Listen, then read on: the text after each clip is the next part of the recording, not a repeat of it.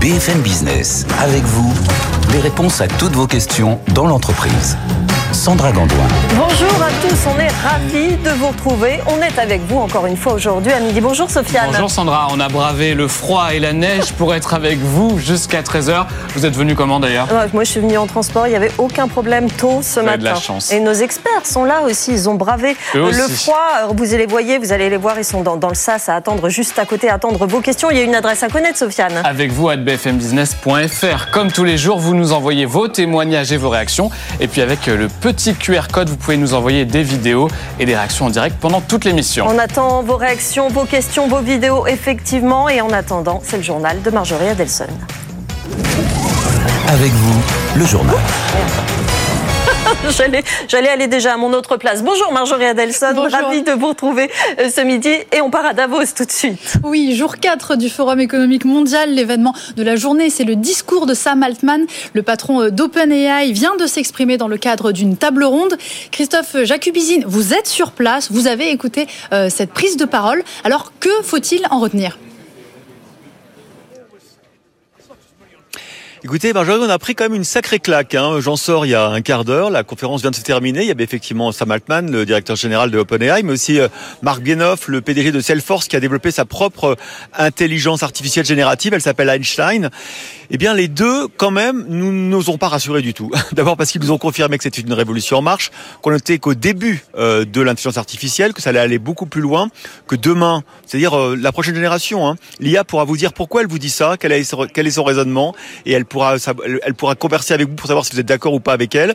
Et surtout, ce que nous ont confirmé euh, euh, les deux les deux protagonistes, c'est que au fond eux-mêmes n'en savaient pas grand-chose et eux-mêmes avaient un peu peur. C'est le mot qu'ils ont utilisé.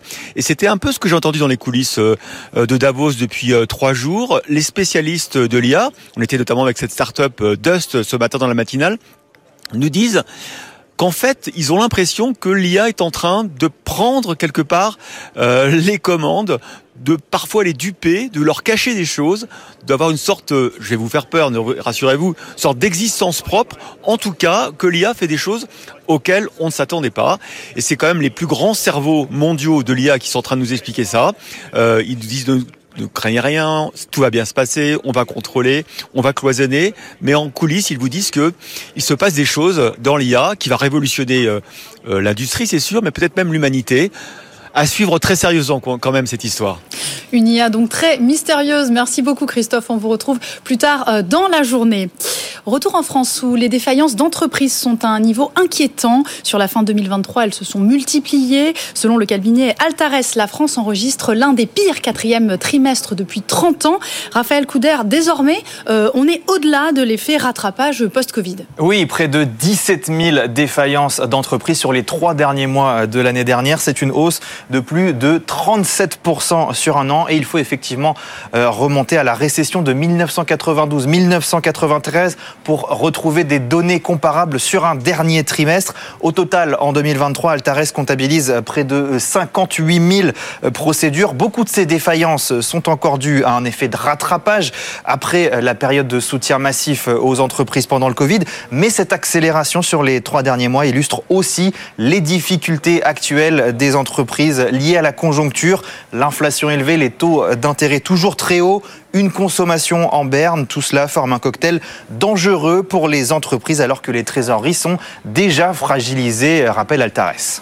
Et ce qui ressort, en fait, c'est que même euh, les gros acteurs euh, ne sont pas épargnés. Absolument. 171 entreprises d'au moins 100 salariés ont été défaillantes en 2023. Là, c'est un plus haut depuis 2014. Certes, les TPE, les très petites entreprises, représentent toujours l'essentiel, plus de 90% des procédures de redressement ou de liquidation judiciaire. Mais on constate effectivement une accélération des difficultés des PME, ce qui fait grimper fortement le nombre d'emplois menacés. 243 000 emplois euh, étaient menacés en 2023. C'est 100 000 de plus qu'en 2022. Et puis cette accélération des défaillances, elle s'observe aussi sans surprise dans le secteur de la construction, plus 41% de procédures. Et en particulier, les agences immobilières enregistrent, la pire tendance avec 117% de défaillances en plus sur un an. Merci beaucoup Raphaël coup d'air. En bref, Marjorie, dans l'aéronautique, Transavia reprend ses vols vers Tel Aviv. Oui, c'est ce qu'indique le low cost du groupe Air France KLM. Les liaisons depuis Paris redémarreront à partir du 1er février. La reprise sera progressive. Pour rappel, les vols avaient été suspendus après le début du conflit, du conflit israélo-palestinien euh, en octobre. Dans l'aéronautique, toujours une bonne nouvelle pour Boeing en pleine tourmente. La compagnie indienne Asaka Air lui achète 150 737 MAX. Il ne s'agit évidemment pas euh, du modèle MAX 9 où la porte s'est décrochée, mais de versions différentes des MAX 10 et MAX 8, 200 plus précisément. On termine avec un mot de Carmat qui dégringole à la bourse depuis ce matin. Marjorie. Oui, l'entreprise qui euh, développe des cœurs artificiels perd près de 12% après avoir lancé une augmentation de capital. Carmat a ouvert une levée de fonds de 15 millions d'euros pour accélérer son développement. Merci beaucoup Marjorie Adelson. Allez, c'est l'heure. C'est l'heure tout de suite de retrouver votre édito, celui de Jean-Marc Daniel. Bonjour Jean-Marc. Bonjour. À Davos, hier, Emmanuel Macron a appelé l'Europe à investir dans des grandes priorités d'avenir, notamment en émettant une dette commune. Oui, absolument. Euh, il repasse sur le lieu de son crime antérieur, c'est-à-dire il veut de nouveau endetter l'Union européenne. C'est d'autant plus surprenant que euh, le ministre des Finances, Bruno Le Maire, n'arrête pas de dire qu'un des problèmes de l'économie française et donc indirectement de l'économie européenne, c'est l'accumulation de dettes publiques. Et ce n'est pas en changeant le nom de la dette, en disant c'est plus de la dette de l'État, c'est de la dette de l'Europe, qu'on change la réalité. Objectivement, c'est toujours de la dette oui. et ça pèsera toujours sur la génération future. Et donc la question qui se pose, c'est euh, est-ce que en plus cette dette pourrait être utilisée de façon pertinente? Alors moi, ce qui m'a frappé hier, c'est que euh, Emmanuel Macron parlait juste après le président argentin. Et quand vous regardez les commentaires, en général, Emmanuel Macron, à l'image d'un technocrate sérieux, euh, compétent, on n'est pas toujours d'accord avec ce qu'il dit ou ce qu'il fait, mais au moins il a une sorte de assise solide sur le plan intellectuel et sur le plan politique. Et puis il y a le loufoque le personnage de euh, du président argentin qui pense que c'est la liberté qui compte, qui pense que c'est en équilibrant les finances publiques qui s'en sort, qui pense que ce n'est pas le socialisme qui fait la richesse, mais c'est la liberté d'entreprendre. Et donc il s'est adressé aux chefs d'entreprise, le président argentin, il leur a dit ne capitulez pas face à l'avancée de l'État qui n'est pas une solution, mais le problème. Et je pense que c'est lui qui a raison. Et donc je pense qu'effectivement le diagnostic d'Emmanuel Macron est fondé. Nous manquons d'investissement, nous avons besoin d'investissement. Mais ces investissements, ce sont les entreprises privées, les capitalistes, les méchants qui veulent faire du profit, qui doivent les faire, et pas les gens qui rêvent de ruiner la génération future. Merci beaucoup Jean-Marc Daniel. On va retrouver tout de suite Antoine Larigauderie à Euronext. Avec vous, les marchés. Antoine, on respire un petit peu ce midi hein, sur les marchés. Le CAC 40 qui renoue enfin avec la hausse. Oui, un vrai beau rayon de soleil cette fois, parce que c'était euh, c'était assez assez mitigé en début de séance, et puis finalement on a quand même un certain dynamisme qui est retrouvé, plus 0,71% pour l'indice parisien qui cote désormais à 7370 points. Il était temps après trois séances de baisse consécutives, plus 0,48% pour le DAX à Francfort, plus 0,64% pour l'Eurostox 50. Alors avec euh, un net attrait pour les valeurs technologiques, hein, c'est Téléperformance qui continue de surperformer sur le CAC 40, plus 2,65% à 131,80 mais on a le secteur des semi-conducteurs qui est particulièrement bien orienté. ST Micro gagne 2,7% à 39,93 euros. On a aussi Soitec qui gagne 4,5% à 139,35 euros. La plus forte hausse du SBF 120, elle est pour JC Deco qui gagne 4,9% à 18,26 euros. Mais la bonne nouvelle du matin, ce sont les résultats euh, brillants euh, et les perspectives retrouvées du côté du marché chinois euh, de la maison mère de quartier, à savoir le groupe suisse hein, qui est euh, qui stimule donc LVMH hein, qui gagne 2,5% à 663,70 euros. On a Kering plus 2,25% à 353,90 euros. Et également Hermès plus 1,39, 1835,20 euros à Richemont qui stimule l'ensemble du secteur du luxe européen. Et bien entendu, vu sa pondération dans le CAC 40, ça intensifie la hausse. Du côté des titres à la baisse, mais des valeurs plutôt défensives. Sanofi moins 1,2%, 94,21 euros. On a Thales moins 23 à 136,60 euros. Pernod Ricard moins 1,24 à 143,80 euros. Le CAC donc plus 0,76%, on est à 7372 points et l'euro face au dollar 1,0892 Sandra. Merci beaucoup Antoine Larigauderie. Dans un instant, on est avec vous. C'est notre émission pour répondre à toutes vos questions. Une adresse à connaître, euh, Sofiane Aklouf. Avec vous à bfmbusiness.fr, vous pouvez nous envoyer vos questions et vos témoignages, notamment sur la question du jour qui agite la rédaction de BFM Business depuis hier après-midi. Faut-il s'interdire de flirter au travail J'attends vos réactions et puis Sandra, vous nous donnerez votre avis dans un instant. Restez bien avec nous. À tout de suite.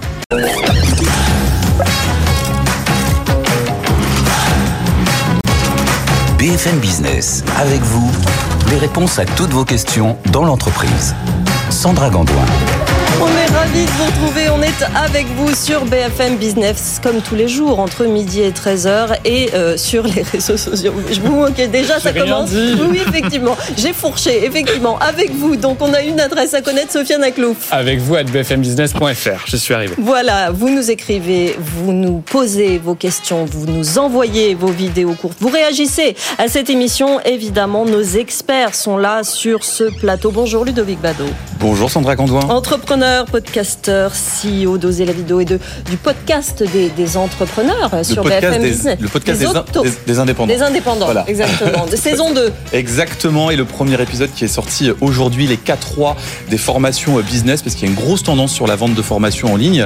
Ils nous disent combien ils gagnent, ils nous disent euh, euh, comment ça fonctionne, euh, et ils nous disent ce que leurs clients en tirent comme bénéfice pour développer leur activité. C'est vraiment un super épisode sur le site de BFM, du coup, le podcast des indépendants. On va en parler de toute façon aussi dans cette émission. À vos côtés, Antoine Poincaré, directeur de l'AXA Climate School, expert RSE. Bonjour Antoine. Bonjour Sandra. Regardez qui est à vos côtés, Marie-Cécile Moignet, directrice associée en charge des activités ESG chez BM&A, également euh, dans cette même veine de la RSE en entreprise. hein. Oui, parfaitement. Euh, On a un cabinet de 300 personnes à Paris, Lyon, Marseille et également à l'étranger et on travaille sur ces sujets-là depuis près d'une dizaine d'années. qui intéresse beaucoup nos, nos- nos auditeurs, téléspectateurs qui mettent en place les stratégies dans leur structure. On va en parler dans cette émission. Et notre juriste du jour, bonjour Olivia Guillot. Bonjour. Vous êtes avocate en droit du travail au cabinet Voltaire Avocat, poste très sollicité, je le dis tous les jours. Il y a beaucoup de questions pour les juristes. N'hésitez pas à intervenir, en tout cas sur toutes les questions. Sofiane Aklouf, on Allez, commence. C'est parti, on commence par la, pour la prom- avec la première question.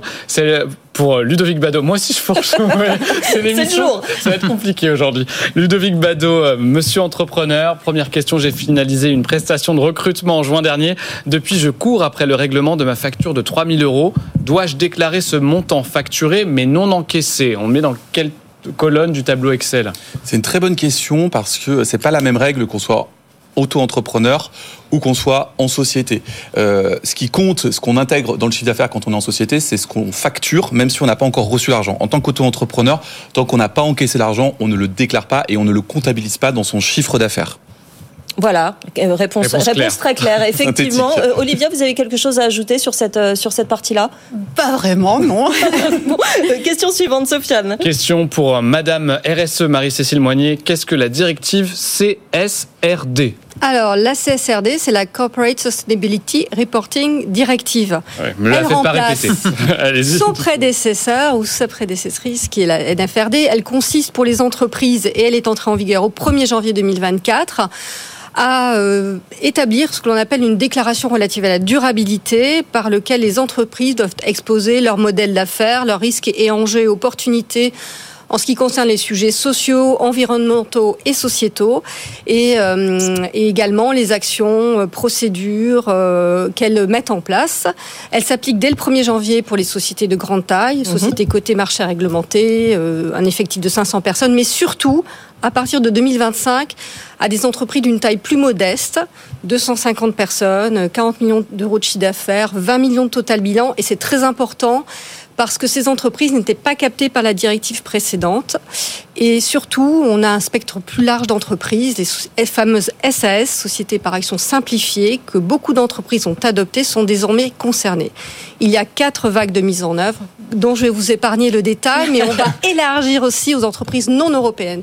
Donc c'est un vrai chamboulement pour euh, les entreprises. Antoine. Un mot, ouais, c'est en train d'être appliqué dans les grandes boîtes et ça demande déjà beaucoup, beaucoup de travail, alors que c'est des boîtes qui ont des grosses équipes, reporting, RSE, finance évidemment. Donc les PME, elles vont être touchées de manière un petit peu simplifiée, mais elles vont l'être, on l'a dit, dès l'année prochaine.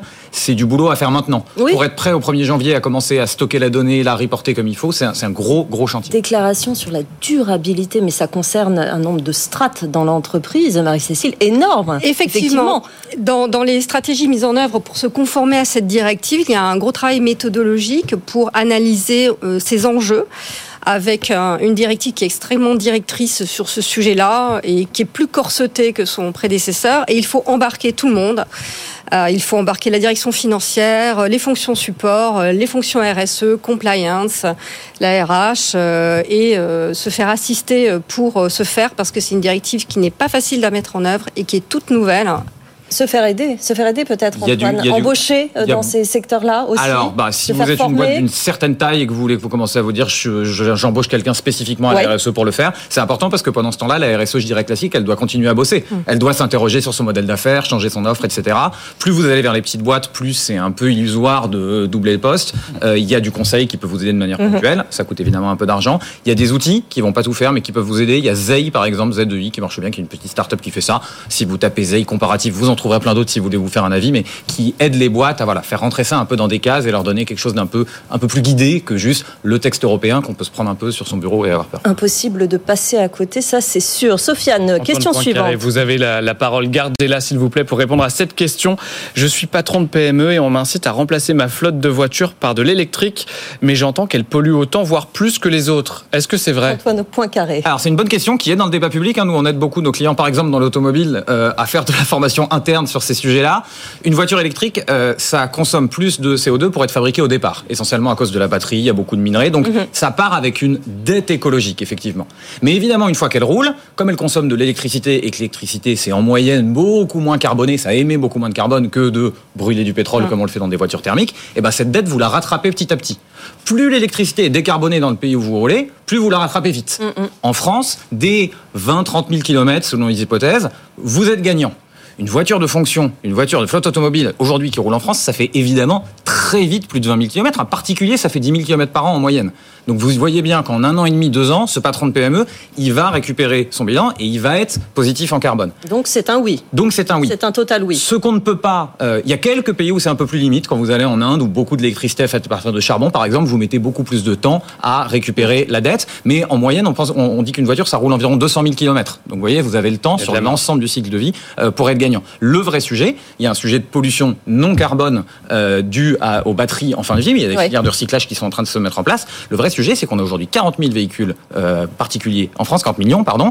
Euh, on ne va pas pouvoir passer à 40 millions de véhicules électriques. Mais on ne peut pas non plus rester à 40 millions de thermiques. Donc il y a une formule de d'Aurélien Bigot, qui est un chercheur qui, l'utilise beaucoup, qui est de dire que l'avenir de la voiture, c'est la voiture électrique. En revanche, l'avenir de la mobilité, c'est pas la voiture en un pour un pour garder autant de voitures. On va devoir aller vers des véhicules plus légers, de l'autopartage, etc. Et en attendant, de toute façon, c'est ça la solution. Sofiane. Et avec ce chiffre qui a été dévoilé ce matin, un million et demi de voitures électriques euh, neuves vendues en Europe en 2023, c'est le bilan de l'année, soit une progression de 37% sur un an, deux fois plus rapide que le total du parc, euh, donc, euh, du parc automobile. Donc il y a une progression et les particuliers s'y trompent pas. Évidemment, on voit les effets en avance de euh, mesures de réglementation. Quand on dit en 2035 plus de nouveaux véhicules thermiques, bah, croyez bien que les constructeurs, ils attendent pas 2034 pour s'y mettre, les particuliers non plus. Donc en fait, on va avoir un effet d'avance sur la réglementation qui va nous électrifier à marche forcée. Voilà, vous, nos experts, vous le voyez, répondent à vos questions. Beaucoup de RSE aujourd'hui, en effet, d'auto-entreprises, de questions juridiques. Vous continuez à nous poser vos questions. Avec vous, employeurs, employés, posez-nous vos questions. Sofiane Aklouf. Une réaction euh, en direct de Florian qui nous envoie un mail et ce sera pour vous, chère experte juridique. Euh, une clause de non-concurrence peut-elle s'appliquer à tous les départements limitrophes? Olivia. Alors, euh, une clause de non-concurrence, on peut peut-être d'abord rappeler euh, ce que c'est. Hein. C'est euh, une clause qui permet, au moment de la rupture du contrat, eh bien d'éviter qu'un salarié aille chez un concurrent et nuise à, à l'entreprise. Pour qu'elle soit valable, il y a toute une série de, conditions. Je vais vous épargner le, détail, mais effectivement, il faut qu'elle soit limitée dans le temps et dans l'espace. Euh, effectivement, elle peut être limitée à un certain nombre de départements. Tout ça, ça se négocie en quelque sorte, Olivia. Tout à fait, euh, au moment euh, bah, de la conclusion du contrat ou lors d'un avenant. et ça peut s'avérer très utile si jamais, si jamais le salarié va à la concurrence. Est-ce que ça se rémunère? Alors tout à fait, c'est même une des conditions. Je vous disais qu'il y a tout un tas de conditions euh, pour que la clause soit valable. La contrepartie pécuniaire, le versement de l'indemnité de non-concurrence, c'est une des conditions pour que la clause soit valable. On dit en général qu'elle doit être à peu près de un tiers euh, du, salaire. Bon, après, il faut regarder la convention collective. Et en tout cas, il ne faut pas qu'elle soit dérisoire, sinon votre clause est nulle. Voilà pour euh, la réponse à, à cette question sur notre mail. Sofiane. Et on a justement une question qui va dans le même sens. Alors, je vous propose d'y répondre euh, dès maintenant. Je soupçonne un salarié démissionnaire d'être parti dans un groupe concurrent et de ne pas respecter sa clause de non-concurrence. Que puis-je faire? Alors, je dirais dans un premier temps euh, prendre des précautions, vérifier justement que la clause dont vous entendez vous prévaloir euh, bien, soit bien euh, valable. Est-ce que vous avez bien prévu cette contrepartie? Est-ce qu'elle est bien limitée dans le temps et dans l'espace? Est-ce qu'elle est bien euh, justifiée par rapport aux intérêts de l'entreprise? Deuxième précaution à prendre, c'est est-ce que vous disposez, vous disposez d'éléments de preuve suffisants oui, Ce que j'ai envie de vous dire, pardonnez-moi, mais soupçonne. Et alors, un soupçon, c'est quand même et pas. alors, c'est un vrai sujet. Pourquoi? Parce qu'en cas de contentieux, euh, la charge de la preuve euh, incombe à l'ancien employeur et non pas au salarié. Alors, la preuve, elle peut être rapportée par tout moyen. Ça peut être des témoignages, des photographies. Attention, il faut quand même que vous ayez récupéré cette preuve de manière loyale. Donc, existe euh, par exemple le recours à des détectives privés. Euh, si vraiment vous n'avez aucun élément de preuve, il y a même une procédure judiciaire. Bon, je vais vous épargner le, les, les, les, précisions, mais sachez que vous pouvez demander l'autorisation à un juge avant tout procès de pouvoir avoir recours à un huissier pour récolter un certain nombre de preuves. Et pour répondre précisément à votre question, que puis-je faire une fois que vous avez pris ces précautions d'usage? Un, tout simplement, vous pouvez déjà écrire et mettre en demeure le salarié de respecter sa clause. Vous pouvez également écrire à son nouvel employeur en rappelant que bah, ce, salarié était soumis à une clause de non-concurrence euh, et que vous, euh, bien sûr, vous, pourrez euh, utiliser les moyens judiciaires pour faire valoir cette clause. Un petit coup de pression, quoi. Un coup de pre... Et parfois, ça fonctionne. Ça. On a vu des ruptures de période d'essai qui n'ont pas été justifiées euh, suite à ce type de courrier. Autre possibilité, vous pouvez euh, arrêter tout simplement de payer euh, l'indemnité de non-concurrence. Mais comme je le disais, si vous arrêtez de payer, le salarié peut, lui, prendre l'initiative du procès pour mmh. avoir le bénéfice de cette prime. Et vous pouvez attaquer à la fois le salarié et son nouvel employeur pour faire respecter cette clause, récupérer les indemnités versées indûment et voir demander des dommages et intérêts. Bon, pas de détective privé, on a quand même bien noté cette histoire, ça sent le vécu, hein, c'est pour ça qu'on le, ah bah, le, répète quand même. C'est la réaction première en général de nos clients. voilà, pour, pour prouver effectivement. Est-ce qu'on a le temps? Oui, on a le temps encore pour une petite question, Sofiane, avant une la pause. Une question en direct de Stéphane qui nous a écrit à BFM, euh, avec vous à bfmbusiness.fr. J'ai une lombalgie, mon chef est au courant, mais il ne, prend pas, il ne le prend pas en compte. Que faire? Question pour vous, Marie-Cécile Moignet. Euh, je suis pas experte en non, c'est vrai, pas forcément. Donc je pense pas que je suis la Vous bonne experte en lombalgie. Je non, non, j'avais mis RSE et lombalgie. C'est pas un sujet que je peux adresser euh, dans ce mais domaine. On a ce donc, type de cas dans, dans des entreprises de, du mal-être qui n'est pas pris en compte. Euh... Alors euh, les, les, sujets euh, là, dans le domaine, je pense que c'est plus Olivia. Hein, Olivia qui, qui peut répondre, répondre à mon à avis précisément. Ouais. Après le bien-être au travail est un sujet de ESG en fait qui conviendra adresser bien sûr dans les entreprises, mais euh, dans ce cas particulier, je pense qu'il faut laisser la parole à Olivia. c'est très large, la RSE. Faut ouais. dire, c'est vrai que ça concerne beaucoup de sujets. Olivia Guillot. Alors, euh, bon, s'agissant de ce salarié, euh, j'ai envie de lui dire qu'il aille d'abord chez son médecin. Enfin, s'il estime qu'il n'est pas en mesure de travailler, il peut se faire arrêter. Première chose. Euh, le médecin du travail, lui, est compétent pour dire s'il est apte ou non à continuer de travailler. S'agissant des obligations de l'employeur, il a une obligation de sécurité. si le salarié a une lombalgie parce qu'il est mal, mal, installé, enfin ses conditions de travail sont mauvaises. Alors c'est là où euh, bien, il faut veiller euh, à la sécurité euh, bah, de, de, ses salariés. Peut-être que, que, là, ce qu'il attend dans cette formulation, c'est peut-être des choses à mettre en place après au fur et à mesure dans son travail quotidien. Est-ce que le patron a cette obligation, par exemple, justement dans cette dans cette ce, ce chapitre de la sécurité sur le quotidien, sur le long terme? Alors, il Olivia. a cette obligation de, de, bah de, je me répète, hein, mais de, oui. de sécurité, donc mm -hmm. d'assurer des bonnes conditions de travail pour qu'il n'y ait pas d'impact négatif mm. sur la santé. Voilà. Après, il y a aussi un dialogue qui peut s'installer avec le médecin du travail, qui peut préconiser au cas par cas. Euh, par exemple euh, bah, des- du matériel, des sièges. Et donc, vous avez l'obligation en tant qu'employeur de respecter les préconisations du médecin du travail. Sofiane, une dernière petite question avant la pause. Oui, pour Antoine Poincaré. Depuis l'hiver dernier, on nous incite à la sobriété, mais je reçois des messages pour me parler d'efficacité énergétique. C'est la même chose? Alors non, c'est pas la même chose. Euh, en deux mots, sobriété, c'est quand on arrête de faire quelque chose. On éclairait, on éclaire plus. On chauffait à 20 degrés, on chauffe à 19. euh, On consomme moins parce que on réduit la quantité de service. L'efficacité énergétique, c'est quand vous rendez le même service mais de manière plus efficace. L'objet connu, c'est les LED. hein. Quand on est passé des ampoules normales aux LED, bah, on éclaire toujours autant, mais ça consomme moins. Quand on isole une maison ou un bureau, on fait de l'efficacité énergétique, c'est-à-dire que vous allez pouvoir continuer à chauffer à la même température en consommant moins. Euh, Il y a un peu d'injonction, pas contradictoire, mais en tout cas, les boîtes sont amenées à faire les deux un peu en même temps en ce moment, parce qu'évidemment, les deux, bah, ça vient réduire euh, vos émissions, mais aussi votre facture énergétique. Marie-Cécile, euh, dans les deux cas, il faut se faire aider, ne serait-ce que pour les notions, il faut les comprendre. Il y en a beaucoup qui sont arrivés en même temps dans l'entreprise. On fait comment? On fait appel à quelqu'un d'extérieur pour mettre en place justement l'efficacité énergétique d'un côté, la sobriété de l'autre. On- Effectivement, comment on fait? Le point de départ, c'est de faire un diagnostic hein, euh, qui peut, dans ce domaine, être de faire son bilan carbone, hein, ce qu'on a fait notamment au cabinet pour connaître ses sources d'émissions et ses consommations électriques. Et après, de pouvoir effectivement se faire accompagner au plan technique pour euh, savoir à quel endroit on doit diminuer euh, sa facture énergétique. Antoine. Conseil très concret parce que la sobriété, ça rapporte de l'argent tout de suite. Vous faites plus, ça réduit. L'efficacité, souvent, il faut un peu investir. Mon exemple, c'est la rénovation énergétique, ça coûte de l'argent. Et il y a une petite boîte, une filiale d'EDF qui s'appelle donc filiale de grosse boîte qui s'appelle Perfesco, dont le deal, c'est qu'ils viennent chez vous, ils regardent ce que vous pouvez faire et ils financent pour vous les travaux en échange du fait qu'ils vont prendre une part des économies réalisées. Donc, si vous avez des sujets de BFR et d'avancer le cash, ben, en fait, vous vous reposez sur un acteur comme ça qui fait que vous n'avez pas à sortir d'argent. La sobriété, ça rapporte de l'argent. Ça, je pense qu'il faut le dire très très fort. Bon, après, les investissements seront obligatoires hein, par la suite, Les mais gens quand même. senti l'hiver dernier, hein, Ouais. quand on a baissé la température des bureaux C'est à immédiat. 19 degrés, bah oui, on consomme moins. Euh, Sofiane Aklouf, on va évidemment, il y aura mon avis des réactions sur, sur ce sujet. On rappelle peut-être euh, la question du jour.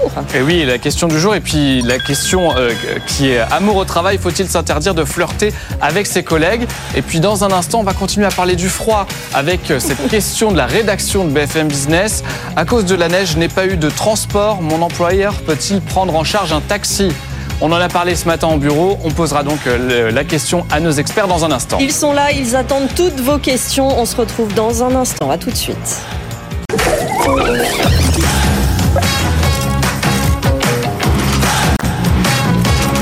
BFM Business, avec vous, les réponses à toutes vos questions dans l'entreprise. Sandra Gandoin. Les réponses à toutes vos questions, on est avec vous, pas encore pendant la demi-heure qui suit. Nos experts débattent, hein, Ludovic, euh, bavards, voilà, hein. Anime la ce police, plateau, là. même pendant, même pendant la pub. Il y a beaucoup de questions, la RSE, l'auto-entreprise, des questions juridiques, des questions de lombalgie également. Bah, écoutez, vous êtes les bienvenus, hein. toutes vos questions nous intéressent sur la vie euh, en entreprise avec vous à bfmbusiness.fr. Vous pouvez aussi réagir sur notre live sur LinkedIn hein, en ce moment. Posez-nous vos questions dans les commentaires, on les reçoit évidemment. La question teasing du jour, euh, Sofiane. Oui, à cause de la neige, ça vous a pas échappé. Il neige en région parisienne aujourd'hui et dès qu'il neige en région parisienne, eh ben, C'est la catastrophe. Il suffit de 3 cm et c'est parti. Il y avait donc pas de transport, en tout cas euh, pour, pour la personne qui nous écrit. Mon employeur peut-il prendre en charge un taxi? Question pour vous, notre expert Bah juridique. oui, Olivia. Pourquoi pas euh, Tout dépend, je Pourquoi dirais, de la. Non, bah, il y a plusieurs, euh, plusieurs réponses. Ça dépend de la politique de frais de l'entreprise. Euh, on peut pas dire qu'on a été pris au dépourvu. On sait depuis hier que ça serait compliqué aujourd'hui, à l'heure du télétravail. Enfin, tout dépend du, du travail que fait cette personne, mais on peut aussi imaginer qu'elle se soit organisée et qu'elle travaille depuis chez elle.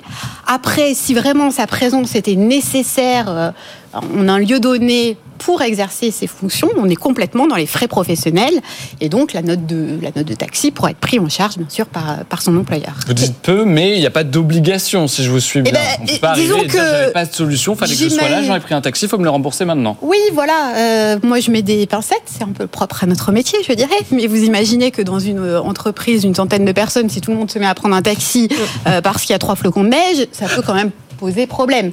Donc, le frais professionnel remboursé par l'entreprise, il faut que ce soit justifié par euh, l'activité professionnelle. Tant pis. Euh, Et votre Et présence est obligatoire pourtant, Sofiane. Question suivante. Pour Ludovic Bado, euh, cher monsieur entrepreneur, alors euh, cette question très précise, avez-vous des nouvelles du travailleur sans papier qui a témoigné? Je rappelle pour le contexte, euh, Ludovic, que vous êtes venu la semaine dernière sur ce plateau nous raconter l'histoire d'un homme qui a des fiches de paix, un contrat de travail, mais qui est travailleur illégal et c'est un, un dossier que vous suivez particulièrement. Oui, alors effectivement, là, il est dans une, euh, il rentre dans des démarches pour euh, l'obtention d'un titre de séjour. Aujourd'hui, c'est vraiment son sujet. Euh, et ensuite, une fois le titre de séjour obtenu, donc il fait, il fait ça avec Maître Edberg qui avait témoigné et son dossier est plutôt très bon et donc on est plutôt très confiant. Et une fois l'obtention du titre de séjour, il réfléchit à entamer peut-être des procédures sur l'entreprise justement qui l'exploite aujourd'hui. En même temps, il est pas, il est conscient que ces entreprises lui donnent quand même la possibilité aujourd'hui d'avoir un titre de séjour. Et euh, donc, mais en même temps, il veut pas laisser cette injustice se reproduire partout. Il aimerait que ça fasse jurisprudence. Donc la step one, enfin la première étape, c'est vraiment d'avoir le titre de séjour. Et dans un second temps, c'est peut-être, peut-être euh, d'entamer des- une procédure contre l'entreprise pour que ça fasse euh, jurisprudence encore une fois et que euh, ces pratiques cessent. Parce que même s'ils aident les sans-papiers, euh, ces entreprises-là, euh, on est vraiment dans, dans de l'abus euh, total. Ouais, hein. on rappelle, pas de congé, pas de férié, euh, pas de protection sociale, etc. On peut parler d'exploitation. On peut ce- clairement parler d'esclavagisme même moderne, hein, je dirais. Dans des cas qui vont de euh, la lombalgie de tout à l'heure à ça, on peut rappeler aux gens d'aller voir euh, leur CSE et, euh, et qu'il y a des gens qui représentent des syndicats ou qui sont des indépendants qui sont là pour essayer d'aider les salariés et qui représentent cette espèce de logique un peu de contre-pouvoir et on y pense souvent un peu tard. Ouais. Euh, donc euh, voilà. Mais on a parfois des du gens mal à faire le le- le- la différence entre tous ces organes dans l'entreprise, ceux qui peuvent aider, ceux qui sont liés à l'entreprise, ceux qui le sont moins. Bah, vraiment dans les boîtes d'une petite taille, hein, ça s'appelle le CSE, et ils sont Mm. un peu polyfonctions. Euh, et moi, l'expérience que j'ai jusqu'à maintenant dans différentes boîtes, c'est que c'est des gens qui prennent leur métier hyper à cœur, surtout quand on vient avec un, un- un problème très concret. Quoi. Donc, euh, C'est important de le rappeler, euh, Antoine Poincaré. Sofiane. Question duale pour Antoine et Marie-Cécile. La voici. Je dirige une PME de 50 personnes. J'ai cru comprendre que j'étais responsable des émissions carbone de mes fournisseurs. Ça me semble fou. Comment l'expliquer? Marie-Cécile. Alors effectivement, euh, dans les nouvelles directives, euh, donc les entreprises vont devoir faire leur bilan carbone avec ce qu'on appelle les fameux scopes 1, 2 et 3. Et donc certains éléments vont devoir euh, remonter de la part de leurs euh, des fournisseurs. C'est ce que les grandes entreprises font déjà. Donc être responsable des émissions de son fournisseur, jusque-là, je ne dirais pas, mais en tout cas avoir un regard sur la façon dont les fournisseurs opèrent leurs activités et la quantité d'émissions de gaz à effet de serre. Ça peut être un élément après de qualification d'une entreprise euh, pour, euh, pour être euh, fournisseur Oui, d'une ça, société. une sélection Donc ça va être un critère en fait euh, de qualification euh, bientôt. Ouais, Antoine. le, le nerf de la guerre, c'est cette notion de responsabilité. N'oublions pas qu'aujourd'hui, un bilan carbone, c'est un exercice de transparence, mais c'est pas contraignant. Vous prenez pas une amende quand vous avez un gros bilan carbone. Aujourd'hui. Aujourd'hui. Euh, ça commence moment, à faire c'est plus réputationnel. Voilà, ça commence à faire perdre un peu des appels d'offres aussi. Mais effectivement, le, le fait de dire on va mesurer l'ensemble de la chaîne de valeur, c'est-à-dire ce qui a été nécessaire pour fabriquer votre produit ou ce qui est euh, nécessaire quand vous fabriquez, enfin dans l'utilisation de votre produit. Sinon, euh, vous êtes total et vous avez qu'à dire bah moi je fais du pétrole, mais c'est comme si je vendais des micros. Bah non, en réalité, vous vendez du pétrole qui, une fois qu'il est consommé, va générer du CO2. Et c'est une manière en fait d'éviter qu'une entreprise, quelle qu'elle soit, repousse le problème chez ses fournisseurs en disant bah moi j'achète et je ne fais qu'assembler à la fin donc c'est pas mon problème les émissions bah non en réalité vous héritez euh, de ces émissions là et effectivement ça doit euh, figurer dans vos reportings Marie-Cécile. c'est pour ça qu'on parle de responsabilité sociétale des entreprises au sens large et que ces directives qui peut-être semblent concerner encore des grandes entreprises vont par effet de ruissellement concerner les PME, les TPE et on en parlait tout à l'heure et les indépendants éventuellement. À Parce terme, qu'en fait, oui. il y aura à faire son, son, son examen de conscience et à dire, à se déclarer dans tel et tel domaine comme étant plus ou moins dans les best practices, quand bien même on soit une TPE. Donc euh, c'est un sujet euh, de demain, même d'aujourd'hui en fait, pour les entreprises. Ça m'amène. Enfin, moi, j'ai une question pour vous deux. Du coup, est-ce que euh, on peut imaginer que ces règles-là fassent qu'on relocalise la production? Alors on parlait de, de bilan carbone et d'ACV sur les automobiles. Donc euh, en fait ce qu'on disait c'est qu'en fonction de l'endroit où on produit une automobile, elle est plus ou moins carbonée dans sa production. Donc en France on a une euh, électricité très décarbonée. Alors que dans certains pays, l'Inde ou la Chine, elles sont très carbonées Mm. parce que c'est le carbone qui fait tourner les usines qui produisent l'électricité. Donc ça pourra peut-être être un critère demain pour décarboner une activité, c'est de la localiser dans un endroit où les intrants, ce qu'on appelle les et, intrants, et- et sont moins loin, décarbonés. et le moins loin possible Et il y a la question du transport. Ouais. Antoine Poincaré. le moins loin possible alors cela dit comme le car- le- d'abord le transport c'est finalement assez peu dans le bilan carbone de beaucoup de choses qu'on achète euh, et puis il est lui-même en train de se décarboner il y a deux sujets il y a la relocalisation qui est presque plutôt un sujet national de souveraineté nationale et de subvention Mhm. et il y a intégrer sa chaîne de valeur. Mhm. C'est-à-dire tout d'un coup, est-ce que je suis un fabricant d'aluminium et je me dis mais je vais en fait acheter une usine de recyclage parce que je préfère avoir la main sur l'ensemble de la chaîne pour retrouver ma matière première et c'est ça le mouvement qui est en train d'apparaître côté Mm. grande boîte au-delà de où c'est localisé, si je possède mon fournisseur ou mon distributeur, Je eh ben, maîtrise mieux les choses. je maîtrise mieux et je peux réduire. Euh, Antoine, euh, pardon, euh, Sofiane Aklouf. Oui, c'est moi. On va aller, La si suite. vous le voulez bien, à la question du jour, celle qui fait débat dans la, dans la rédaction et pas que, j'en suis sûr. Amour au travail, faut-il s'interdire de flirter avec ses collègues Alors, je vous l'annonce, les votes sont très serrés, donc vous pouvez continuer à voter jusqu'à la fin de l'émission. On les découvrira dans un instant. Mais, euh, mais voilà, il y a eu beaucoup de réactions, notamment Ilham sur, euh, sur LinkedIn qui nous parle d'un manque de sérieux, d'un manque de concentration et d'un manque de professionnalisme. Est-ce que vous êtes d'accord avec ça? C'est ça qu'engendre euh, l'amour au travail Alors, c'est l'amour au travail. Je Eh vous ben, regarde, mais déjà juridiquement, on, on- on Juridique. rappelle que c'est complètement autorisé en France. hein. Je vous le confirme, Voilà. on a le droit d'avoir une vie privée au travail. Ça, c'est le principe de base. Mais comme toute liberté, elle a ses limites. Donc, ce flirt, il faut qu'il soit consenti, surtout à l'heure où euh, les, les, je dirais, euh, faits de harcèlement sexuel sont de plus en plus importants en entreprise. Euh, la base de tout, c'est ça, que ce soit consenti. Et aussi, comme le disait euh, votre euh, téléspectateur, euh, vous avez quand même l'obligation d'exécuter votre prestation de travail. Donc, euh, Il faut pas que il faut ça flirter tout en, déconcentre. rest- voilà, tout en restant sérieux. Vous, vous continuez évidemment à répondre à cette question et à toutes les autres. hein. Tous les sujets nous intéressent sur euh, BFM Business. Écrivez-nous. Posez vos questions à nos experts à l'adresse avec vous at bfmbusiness.fr. Sofiane. Ah Oui, j'ai regardé parce que vous parlez de l'article 9 du Code civil. Je suis allé chercher sur euh, le, le droit à la vie privée, donc pas d'interdiction. En effet, j'étais étonné de découvrir aussi qu'il n'y a pas d'interdiction par rapport au lien hiérarchique. Euh, et, et que et qu'on ne pouvait pas mettre une clause ni de célibat. J'ai découvert. Et puis, euh, un employeur n'a pas le droit de dire je ne peux pas euh, prendre les deux conjoints simultanément. Il est obligé de. Vous êtes allé très loin dans les recherches quand même, Sofiane. hein. je, je constate. hein. Et Pour les téléspectateurs au service d'avec vous. Olivia. Je dirais même plus, un employeur peut prendre en considération le fait qu'un couple euh, travaille dans l'entreprise. Je pense notamment à la pause des congés payés. Euh, ça peut être euh, D'autoriser ou de, bah, de de- prendre ensemble, dans la mesure du possible, euh, bah, C'est quand même Euh, plus, plus sympathique de partir avec son conjoint. Oui.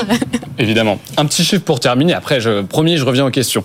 Simplement, 70% des personnes interrogées, c'est un sondage de 2022, ont déjà flirté avec un collègue. Ça paraît énorme. Mais ils sont tout autant à penser que c'est pas pro et que ça entraîne une baisse de productivité. Mais d'ailleurs, on le verra tout à l'heure, ce qu'on a constaté en tout cas au début du vote, c'était que suivant les réseaux sociaux et donc les âges, la réponse n'était pas du tout la même. On vérifiera si à la, à la fin du vote, euh, c'est encore le cas. Sofiane Aklouf. Oui, Ludovic Bado, on parle pas de flirt ou d'amour, mais d'une question auto-entrepreneur avec vous. Je suis auto-entrepreneur en assurance santé et je souhaite passer courtier en assurance. Je me rends compte que les compagnies commissionnent moins la première année. Il me sera impossible de payer mes futurs salariés. Je trouve ça injuste.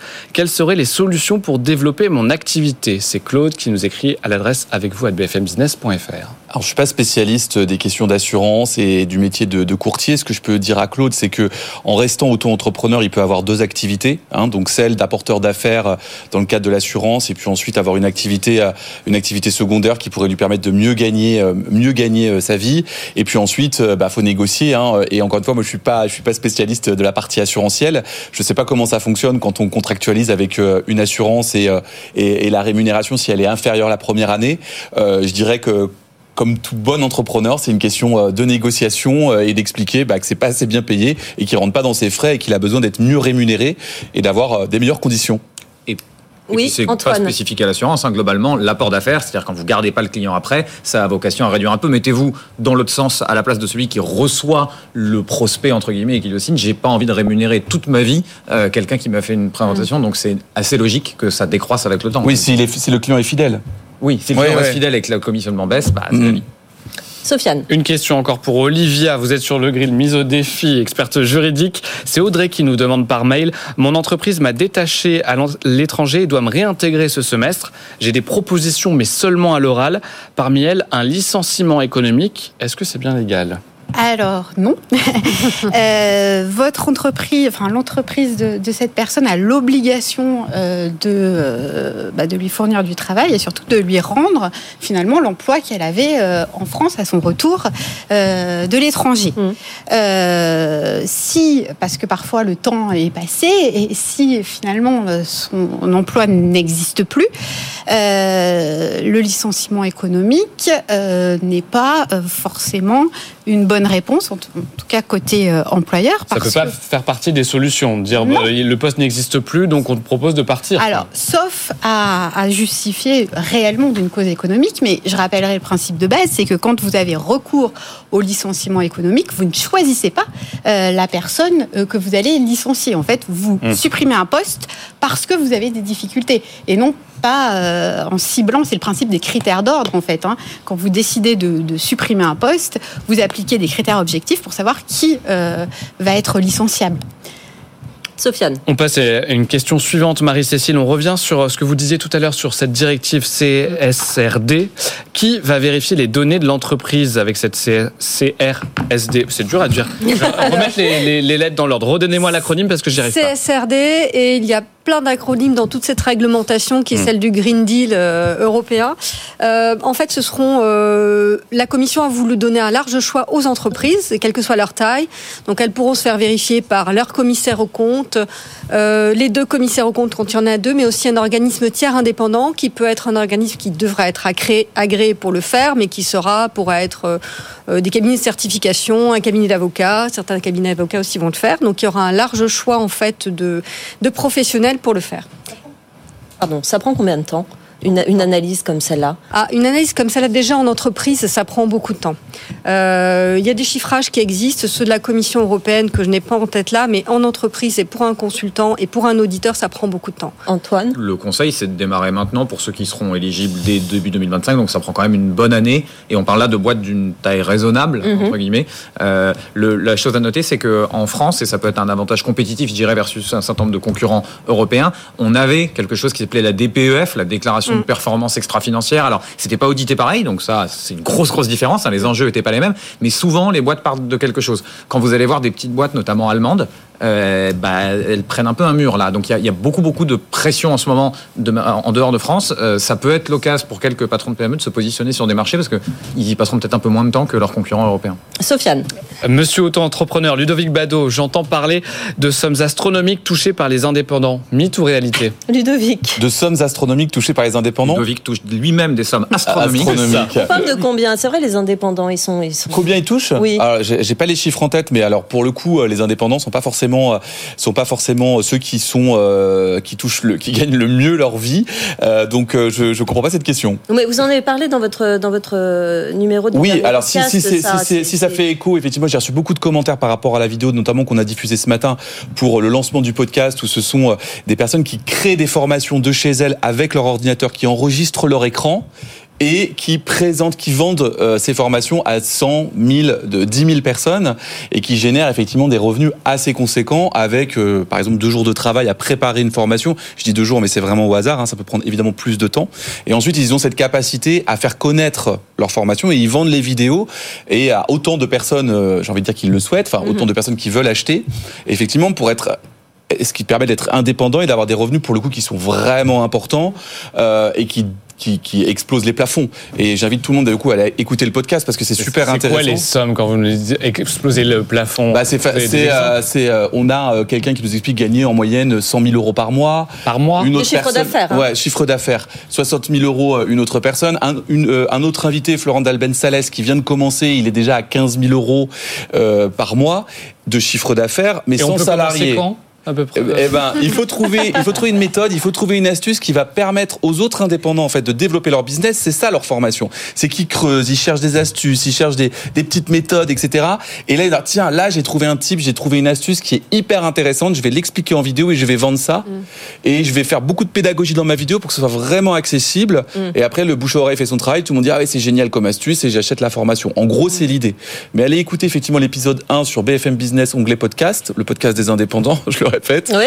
Et euh, vous verrez, c'est vraiment intéressant et, euh, et c'est un, c'est une activité qui est en pleine explosion. Euh, évidemment, beaucoup de monde veut faire ça. Mais parce qu'il y a de plus en plus de monde qui, de- qui veut devenir indépendant, Exactement. soit tout seul, soit en parallèle de son activité salariée. Antoine Poincaré. Deux mini-points, sans connaître ceux qui sont passés sur ton podcast, il est quand même de notoriété publique que la communication externe, et notamment sur LinkedIn, consiste à dire j'ai gagné 15 000 ce mois-ci, j'ai gagné 20 000, et qu'il y a, il y a une, un part de peu prophétie autoréalisatrice et un peu d'esbrouf. Antoine, Donc, je, je te rassure tout de suite, j'ai vérifié effectivement toutes les, tout ce qui a été dit, etc. J'ai même eu des relevés de compte sous les yeux. Mmh, mmh. Ah, je Donc euh, je, que- je, je sais les critiques qui ont été euh, qui, qui sont faites à ce niveau-là. Et d'ailleurs, j'ai reçu plein de commentaires. C'est facile d'aff- d'afficher des chiffres. J'ai quand même essayé d'être le plus, euh, on va dire, le plus carré possible pour euh, être sûr de ce qui est avancé. Et ça n'engage que ces personnes. Et l'autre point, Antoine. voilà, et l'autre point, c'est qu'il faut comparer ça à son salaire super brut en réalité. C'est-à-dire, il y a toute la logique Oui. bah, de différence entre le chiffre d'affaires et ce que je peux verser, et ne pas oublier que euh, dans le salaire qu'on reçoit à la fin sur notre compte en banque, bah, c'est parce qu'avant ça, on a financé le système de santé, son chômage, sa retraite, etc. Euh, vous continuez à nous poser vos questions, nous envoyer vos réactions, vos petites vidéos courtes également sur BFM Business. On est avec vous. Nos experts de l'entreprise sont avec vous. Sofiane. Allez, vous avez encore quelques minutes pour euh, voter pour la question du jour et nous envoyer euh, vos commentaires et vos réactions. En attendant, Antoine Poincaré, voici euh, une question pour vous, expert RSE. L'accord de Paris sur le climat fixe comme objectif la limitation à plus euh, 1,5 degré et demi du réchauffement climatique, mais les ministres parlent d'une France à plus 4 degrés. Ça change tout pour la transition de mon entreprise. Euh, ouais, alors c'est un bon point. Alors on est sur une question en niche, mais très bien. Euh, D'abord, premier point, c'est des températures de fin du siècle. Euh, donc d'ici là, on sait, on va pas aller linéairement vers ces températures. Par exemple, si on arrive à tenir un degré et demi en 2100, on va probablement passer un peu au-dessus et redescendre. Donc il faut se préparer à être un peu plus près. L'autre point, c'est que c'est une moyenne mondiale. Et le Ouais. problème des moyennes, c'est comme le taux de chômage. Quand on regarde la moyenne du pays ou voir la moyenne mondiale, bah ça dit pas grand-chose. Ça n'a pas de sens. En Voilà. fait. Or, les terres se réchauffent plus vite que la mer. Donc déjà, où que vous soyez, comme on habite tous sur Terre, ben, on va se réchauffer plutôt un peu plus que cette moyenne. Et la France fait partie des pays, alors pas la France spécifiquement, hein, mais cette, cette euh, hauteur, plus on est loin du, de l'équateur, plus on va se réchauffer vite. En conclusion de quoi, si euh, le monde se réchauffe d'à peu près 3 degrés, et il faut pas oublier qu'on est sur ces trajectoires-là. Alors oui, on a dit 1 degré et demi, oui, on a dit en dessous de 2, mais en attendant, quand vous regardez ce que font les États collectivement, on va vers 3. Et ben si on va vers 3 en moyenne à l'échelle mondiale, on sera à 4 en France. Et donc l'annonce du ministre Christophe Béchu, qui avait fait pas mal de bruit, qui était de dire il faut se préparer à une France à 4 degrés, c'est pas du tout un scénario catastrophe, c'est aujourd'hui un des scénarios assez probables. Et donc effectivement, quand vous fabriquez aujourd'hui une digue ou quand vous préparez votre plan anti-inondation, on l'a vu euh, dans, dans la France, bah, il faut se préparer au climat qu'on aura dans une France à plus 4 degrés. Marie-Cécile, en- concrètement, faut mettre ça à son échelle, en place le plus possible dans son entreprise. En fait, dans les euh, dans les la réglementation dont on parle aujourd'hui, euh, en fait, les, les entreprises doivent présenter un plan de transition aligné avec les accords de Paris autant que possible, Euh, mais dans une prochaine directive qui est la due diligence corporate due diligence directive, en fait, euh, les entreprises seront obligées de mettre en place un plan de transition et il y aura des amendes possibles. C'est-à-dire qu'un tiers qui se sentira lésé, euh, qui pourra démontrer un préjudice dans la- de l'absence de ce plan de transition, pourra demander des comptes et demander d'être indemnisé euh, par l'entreprise. Et c'est des chiffres avec d'autres directives qui arrivent aussi dans ce domaine qui vont aller jusqu'à 3-5% du chiffre d'affaires de l'entreprise, possiblement. Donc c'est un vrai enjeu pour les entreprises de, de présenter ces plans de transition et de les rendre crédibles par cette certification. Impossible d'y couper, ça c'est sûr. Sofiane. Question suivante. Mon entreprise rencontre des difficultés et j'envisage un licenciement économique. Comment motiver un tel licenciement et quel justificatif dois-je apporter pour que le licenciement soit fondé? Olivia Guillot. Alors, euh, il y a deux grandes séries euh, de justificatifs économiques. Soit euh, vous faites valoir des difficultés économiques pures et dures, soit vous faites valoir la nécessité de se réorganiser pour sauvegarder votre compétitivité.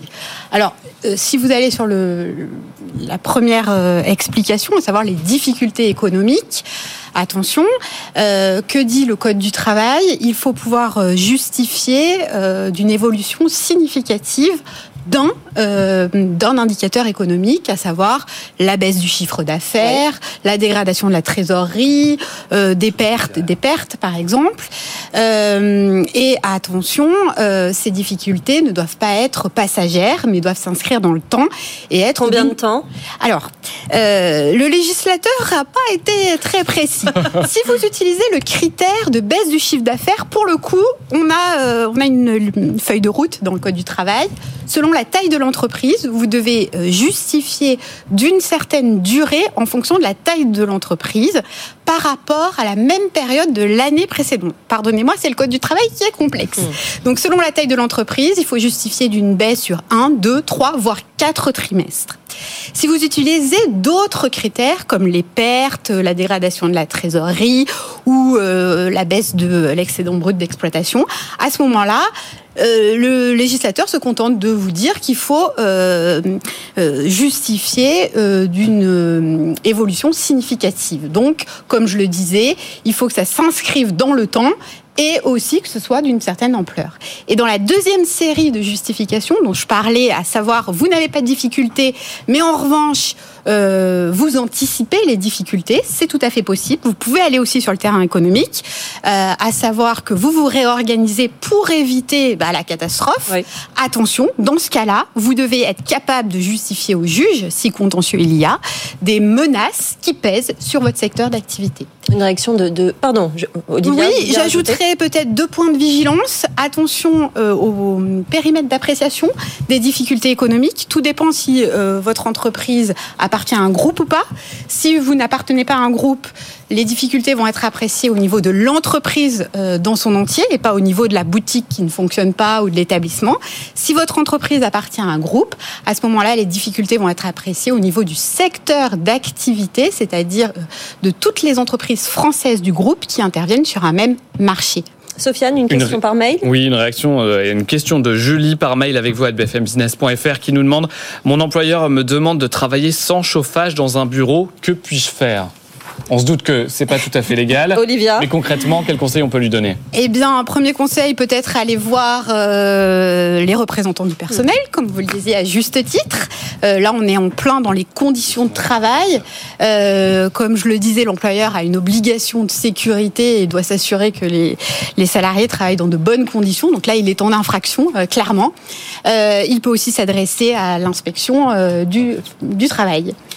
Une- un, commentaire de l'un de vous trois. Là, on est dans les RSE, on n'est pas vraiment dans les RSE. Alors on l'est indirectement. Oh. J'ai- J'ai découvert euh, récemment une boîte euh, plutôt de l'ESS, donc qui était qui cherchait à être à impact, mais qui bosse dans des entrepôts.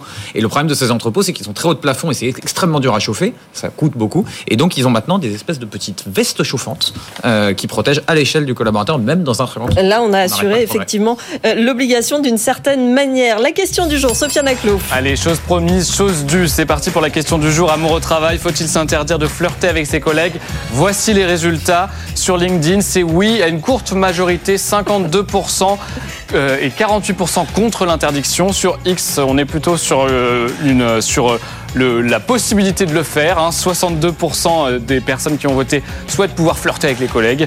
Et puis sur Instagram, 54 euh, sont pour l'interdiction. Assez partagé. Ça a rarement été aussi partagé hein, dans, dans nos questions du jour d'ailleurs. On le rappelle, c'est autorisé, ça doit être consenti. La question pour demain. La question pour demain, bah, elle fait écho à l'actualité évidemment. Neige, verglas, faut-il créer un droit au télétravail climatique?